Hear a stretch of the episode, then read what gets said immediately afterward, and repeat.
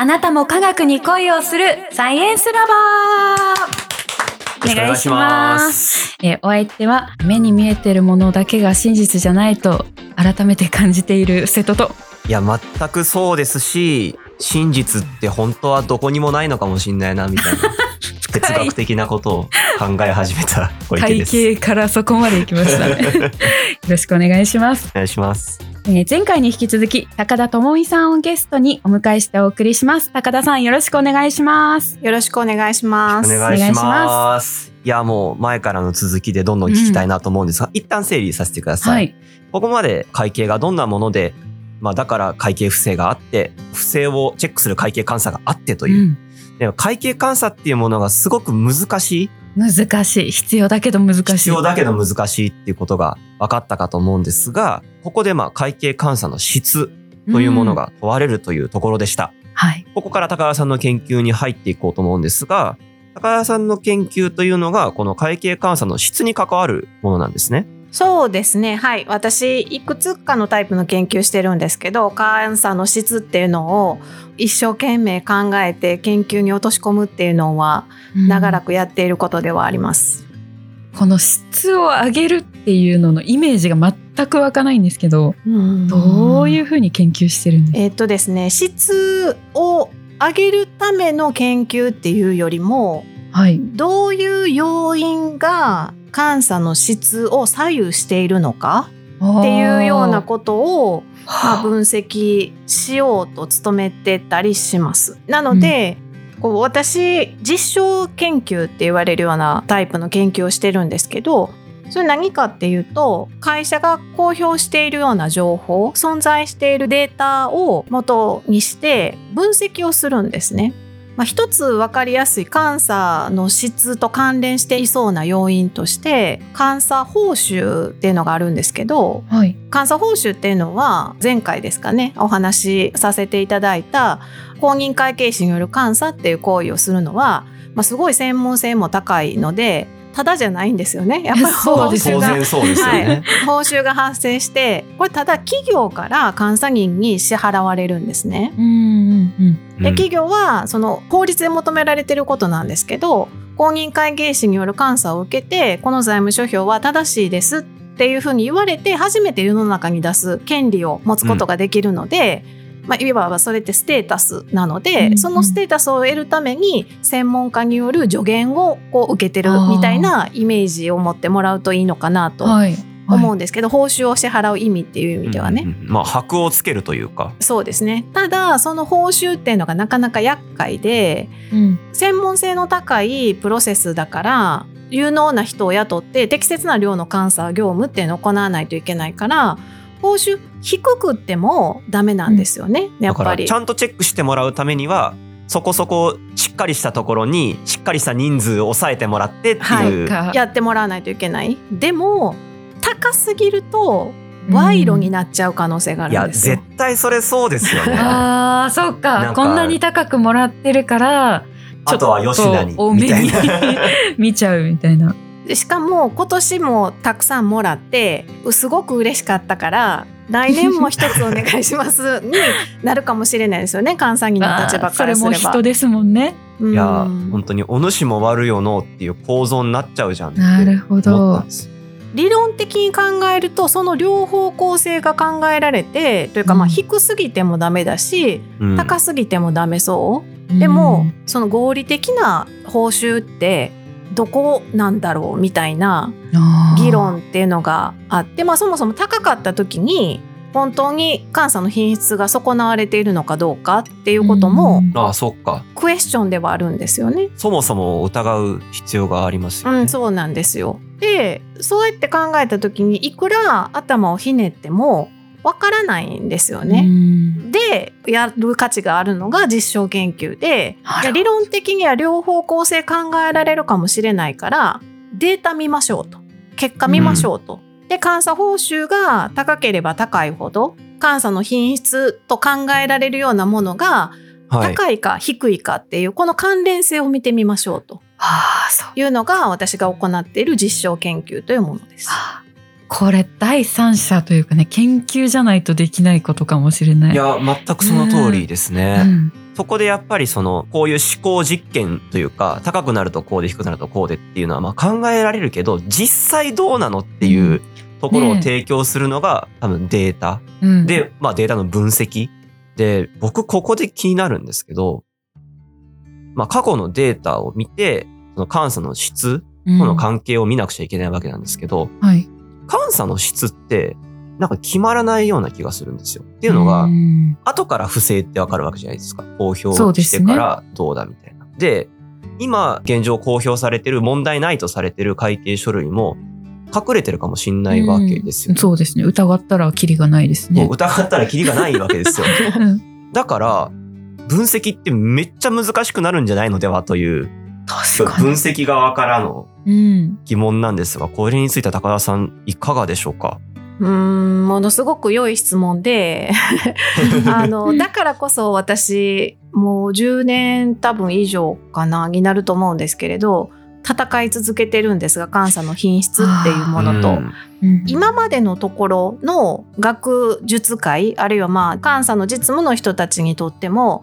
監査の品質っていうのを1位に定めてしまうことっていうのはもうできないだろうとうん今のところ言われてます。この監査の品質はこう高かったですっていうふうに言い切ることがうんもうこできないっていうか。でまあたとえ言い切ったとしてもどういうふうに高かったのっていううん話になるんですよね。なぜそれが高いって言えたのかっていう、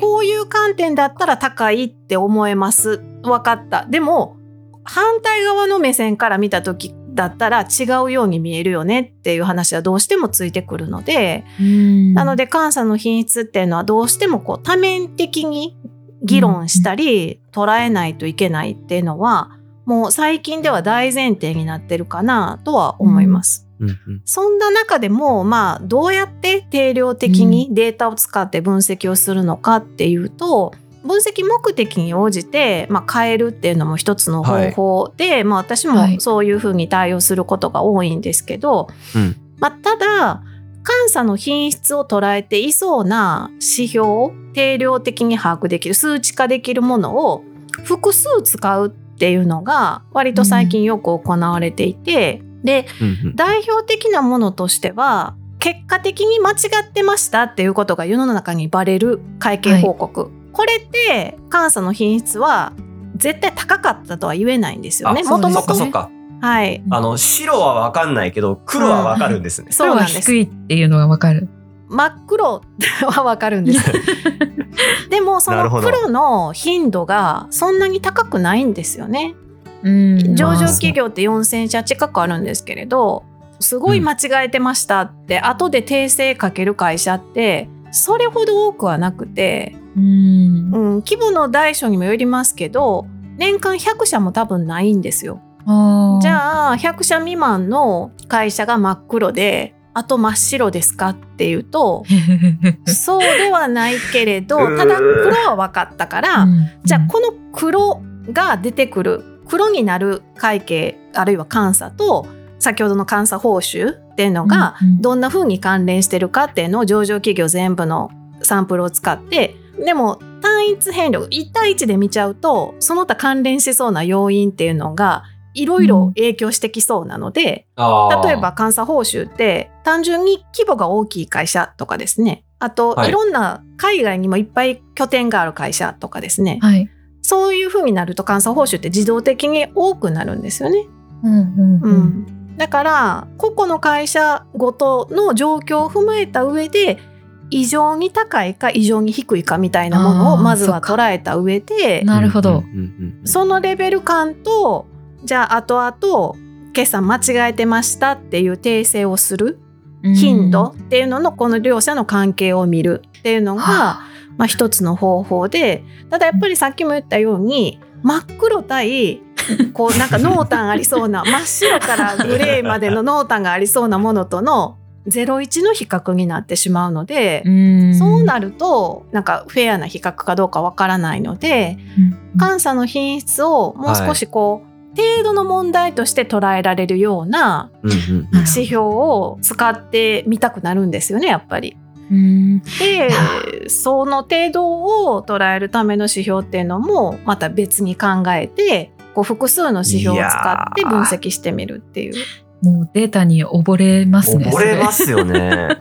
だし、そのデータの性質みたいなものもすごい入り組んでると思ってて、うんこのデータが何を示してるっていうふうに、その言うのもまず難しいわけですよね。報酬の高い低いも、うんその会社がの忖度の度合いを直接表してるわけでもないし、みたいな。そうですね。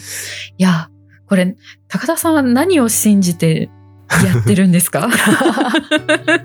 そうなると。信じるっていう言葉難しいですね。私自身は前回話題にも出てた真実の相対性っていうのがはい。すごく面白くって、うんうんでも世の中っていうのはなんか回ってるじゃないですか。なんとかみんな都合をつけながら うまく回ろうとしてるんですよね。あるいはまあどこかで問題が起こってたとしてもなんて言うんでしょうセカンドベストみたいな状態のまま回ってたりするんですよね。おセカンドベスト。一番いい状態じゃないけどみんながちょっと手抜きしてるような状態がみんなにとってハッピーだからその状態で微妙なバランス整えてますみたいな。はい。なんかそんないろんなこう感じで成立してる世の中の現象を説明したりとか解明することにものすごくこう興味をそそられて なので研究者になったようなところがあるのでうん先ほどのご質問に答えるとすればはい。何も信じてないからやってるのかもしれないですね。すごい。いや、かっこいい。かっこいい。いやかっこいいかどうかわかんないですけど。あの僕たちそのいろんな研究者の人と話してきてもやっぱり疑うっていうエネルギーがすごいというか、確かに。まあこと監査とか、うん監査の品質みたいなところで言うならばもうこの疑うエネルギーを監査の質に注いでくれてるのは本当に確かに。ありがたいというか 本当ですね。ね 経営学の分野の中でも会計ってちょっとだけ異質ではい世の中のルール作りに直接関わってるんですよね会計の学者あって。確かに。いやもうそうですようんね、会計基準を作ったり監査基準を作ったり、公認会計士の人たち国家資格あの試験を受けますけどその試験問題作ってるのも会計学者とかなんですよね。あーそうなんだそうなんです。でそういうところに関わっていくことの社会的な責任みたいなのも感じてうん学者をやっているけれどももともとのこうメンタリティが疑ってかかってうん。みんなが知らないことを解明したいとかなので、うんうんこう学者としてはそこをちょっとバランスを取りながらやっていってるような感じですね最近では。やっぱ自然科学やってきた身からすると頭が痛くなるぐらい複雑なんですよね。そうですね。こうすればこれが言えるまでが、まあ、遠いというか、うんまあな、そういうことないのかもしれない。でも、積み重ねることに意義があるうんっていうのが、この会計監査の研究なのかなっていうふうに。そう言っていただけると頑張る気になります。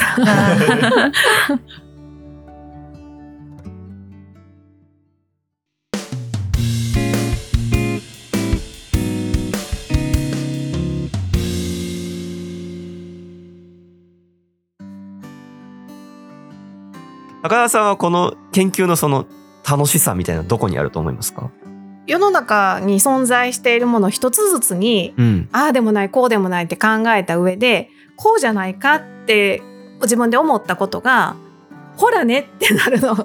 分かるのがすご。く嬉しい楽しいんですよね。とはいえその現象を説明することの難しさの度合いが高ければ高いほど燃えるみたいな燃えてますよ、高田さんは。ところは多分あるのかなと。で私もともと会計監査の研究者っていうよりはもう少し財務会計って報告する会計基準の方に関心があって修士論文とか博士論文書いてたんですけどうんうんその時の関心って保守主義会計だったんですよ。保守主義保守主義。えっと、真実性の原則の話しましたけどはい会計の原理原則の中に保守主義の原則っていうのもあるんですね。はいで保守主義の原則っていうのは何かっていうと割とざっくり言うとなんか選択できる会計の数字ですね報告にこれがいいかなって思う金額がいくつかあるんだったら一番控えめなものを選びなさいっていうのが保守主義の原則なんですね。大きく見積もらないように見積もらないようにっていう。そうです。収益だったら少なめに費用だったら多めに、っていうのが保守主義の原則なんですけどね。でこれ会計では幅広く受け入れられていて会計の歴史とともにこう歩んでいるような概念なんですけど、うんこれすごく捉えづらいじゃないですかなんかふわっとしていて、そうですね。真実性の原則も一緒ですけど、いやふわっとしないことがないよ。うん、でこのふわっとしているものを数値化してその役割を分析するっていうのに力を注いだ5年だったんですよ。あーふわっとしたものをかっちりしようとしたんですよね。でもかっちりさせることよりもふわっとしたものなのにどうしてそんなに長い間みんなが大事だって思ってたんだろうっていうことにあ興味をそそられるんですよね。ーなるほど。まあだから人間社会への理解っていうか。そうですね。ふわっとしたものがふわっとしたままいられる理由みたいな。そうですそれを分かりたいあってー知らせたいって思うんですよね。まあ、事前取材も含めて高田さんのお話をお聞きしてて自分の中で気づきがあったのがはい。自然科学と社会科学のこう違いみたいなものなんですけど自然科学って突き詰めていった先にはまあ自然界宇宙の法則みたいなものがはい。あると思うんです。まあそれがまあ1位に決まるかどうかはさておきとして社会科学って突き詰めていった先にあるのは自然界の法則じゃなくて人間のルールなんですよ。確かに。で人間ってものがふわっとしてるじゃないですか。うん、そうですね。でも やっぱそれだからこその面白さってあるんだなっていうのをそれは私も思います。なんかか社会科学面白いなってすごく思います。人間やっぱ面白いですよね。うん。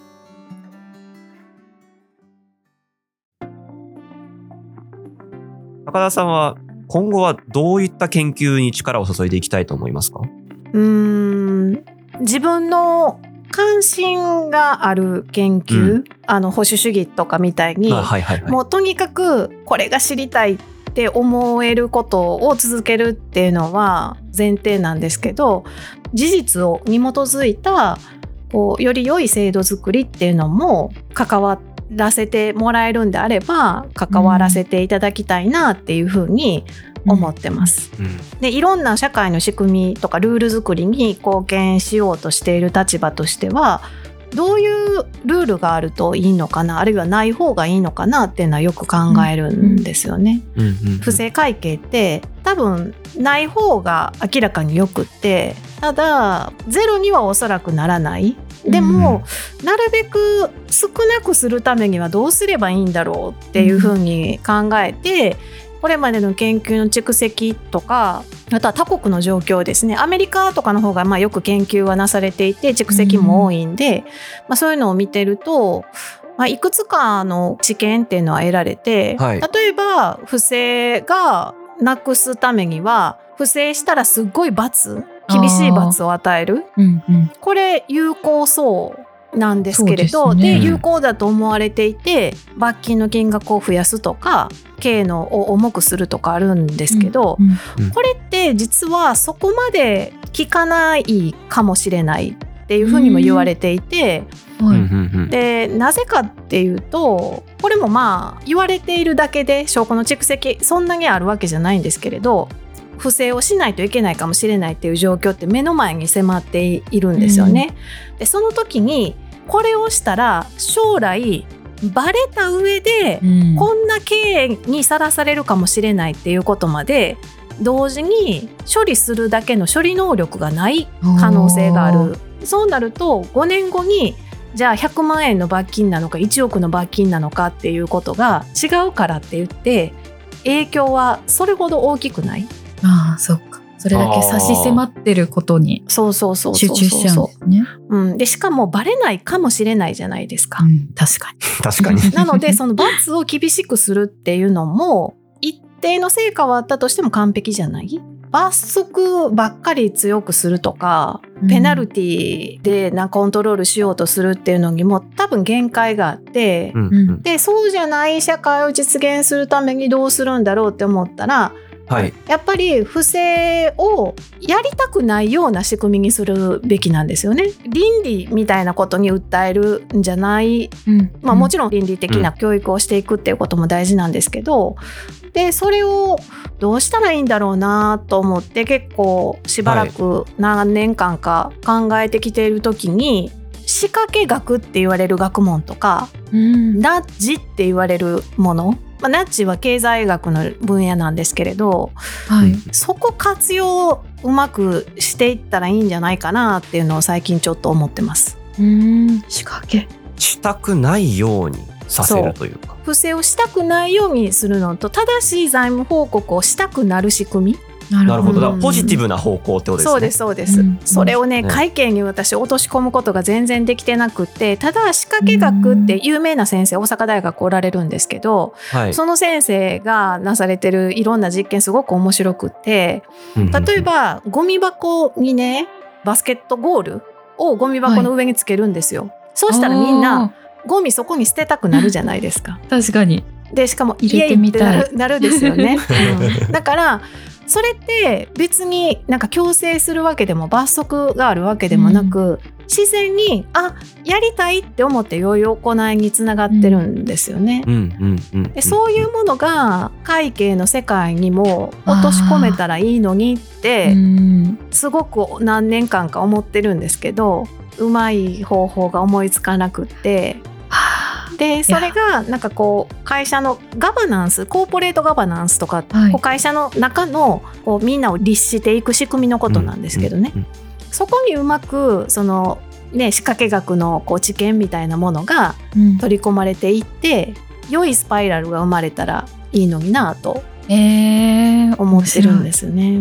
でそれをこうすごく綺麗事のように言うのってなんとなくい嫌なんですよ。私の性格がこうちょっとひねくれてるからなのか学者だからなのかわからないんですけど、うん、良いことを良いって言い続けるのってあんまりこう、スマートじゃないというか、うん。大事なことなんですけど、うん。そうじゃないやり方で働きかけられたらいいのになという感覚ですね。あそれなんかまああんまり多分よ想像はできてないんでーすけど、うんうんどう発展するのか結構ワクワクします、そうですねなんか高田さんならではの視点でまた会計学が深まっていくんですね。そうですここからね。いや今後の高田さんの研究そして会計学うん、の研究に期待といううん、楽しみことだと思います。なんかね思いもやらない仕掛けになったら面白いですよね。そうですね。なんで他の分野の方とお話をしたりとか他の分野の知見をこうなんとか活用できないかなとか思うのはすごく楽しいですしなんか価値がありそうだなと思っいやてます。ー面白そうですね。うんうん楽しみにしてます。はいというところで高田さん今回はありがとうございました。ありがとうございました。ありがとうございました。サイエンスラバーではツイッターのハッシュタグを作っています。ハッシュタグサイラバラジオ、カタカナでハッシュタグサイラバラジオで感想をお待ちしています。はい。